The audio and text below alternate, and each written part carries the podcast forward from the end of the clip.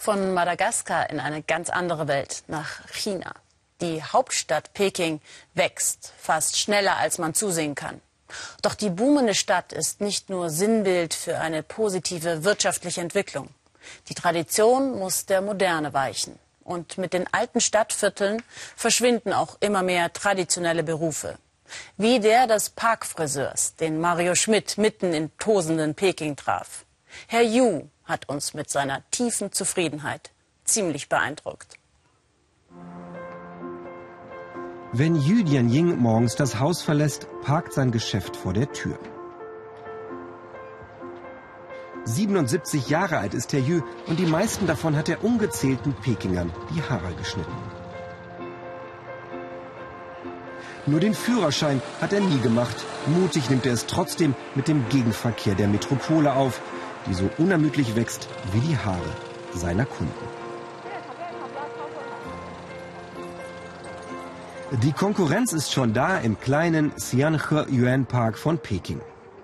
Nach rund 40 Jahren als Friseur in Staatsbetrieben begann er mit Mitte 50 als Ein-Mann-Unternehmen unter freiem Himmel im Park.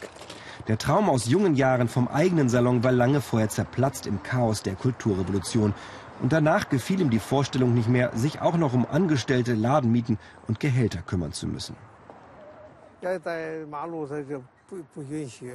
Auf der Straße dürfen wir nicht arbeiten.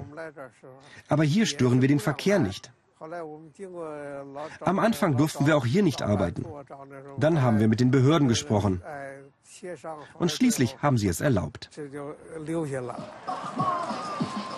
Friseursalon mit Ausblick. Schon morgens hat der Park seinen eigenen Rhythmus.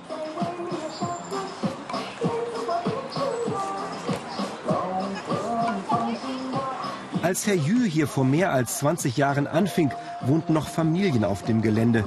Doch die Straßen Pekings wurden immer breiter, der Park deutlich schmaler. Aber noch ist genug Platz für die vielen Rentner der Nachbarschaft und reichlich Kunden für die Parkfriseure. Herr Jü kommt jeden Tag, auch am Wochenende, nur wenn das Wetter oder die Luft zu schlecht sind, bleibt er zu Hause. Die Kunden nennen ihn Meister Jü, es sind vor allem ältere Menschen. Der Parkfriseur freut sich, dass er ihnen etwas Gutes tun kann. In den Salons der Stadt ist es deutlich teurer. Hier zahlen alle rund einen Euro, doch wegen des Geldes ist er nicht mehr hier. Wenn ich nicht arbeite, sitze ich zu Hause rum. Einige meiner Kollegen sind als Rentner richtig faul geworden. Ja, meint der Kunde, die Menschen sollten fleißiger sein. Das Gehirn muss arbeiten, damit es nicht langsam wird, fügt der Parkfriseur hinzu.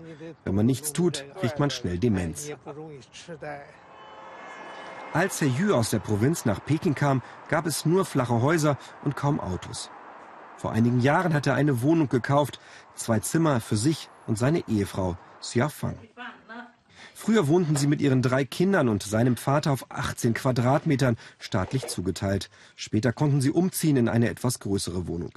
Das Friseurgehalt war knapp, doch die Kinder bekamen eine gute Schulbildung, zwei studierten, aus allen ist etwas geworden. Als in China die Reform- und Öffnungspolitik begann, bin ich frühzeitig in Rente gegangen. Ich wollte meine Arbeitsstelle ohnehin verlassen.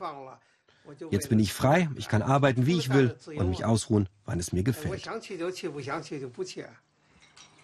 Fotos haben sie kaum, Herr Yu als junger Friseur im noch abgeschotteten China und später ein Familienausflug. Heute haben sie mehr Freiheiten und die genießen sie auch. Menschen sollten mit ihrem Leben zufrieden sein. Ich bin es. Unser Leben ist glücklich und schön.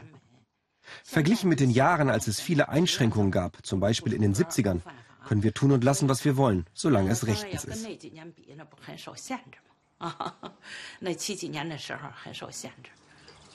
Sie reisen gerne chinesische Provinzen, sogar einmal nach Südkorea und Indonesien. Im Park kennt ihn jeder.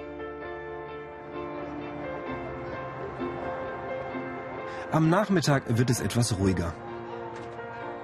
Die meisten anderen Friseure kamen viele Jahre später dazu. Herr Yu hat in China noch Zeiten erlebt, als etwa die Dauerwelle verboten war, dann wieder erlaubt und populär wurde. Heute schneidet er, was die Kunden wünschen. So sehr hätten sich die Moden auch nicht verändert, meint er.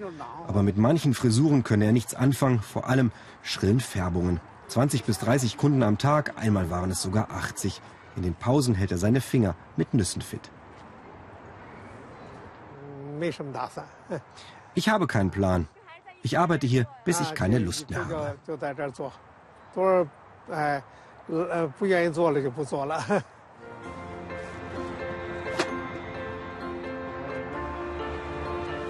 Dann kommt alles wieder an seinen Platz. Die Scheren, der Stuhl, gut verstaut und verpackt für die Fahrt durch den Abendverkehr.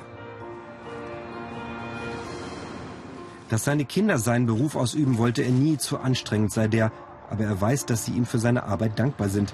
Und bald geht er auch wieder auf Reisen zu einem seiner vier Enkelkinder nach Australien.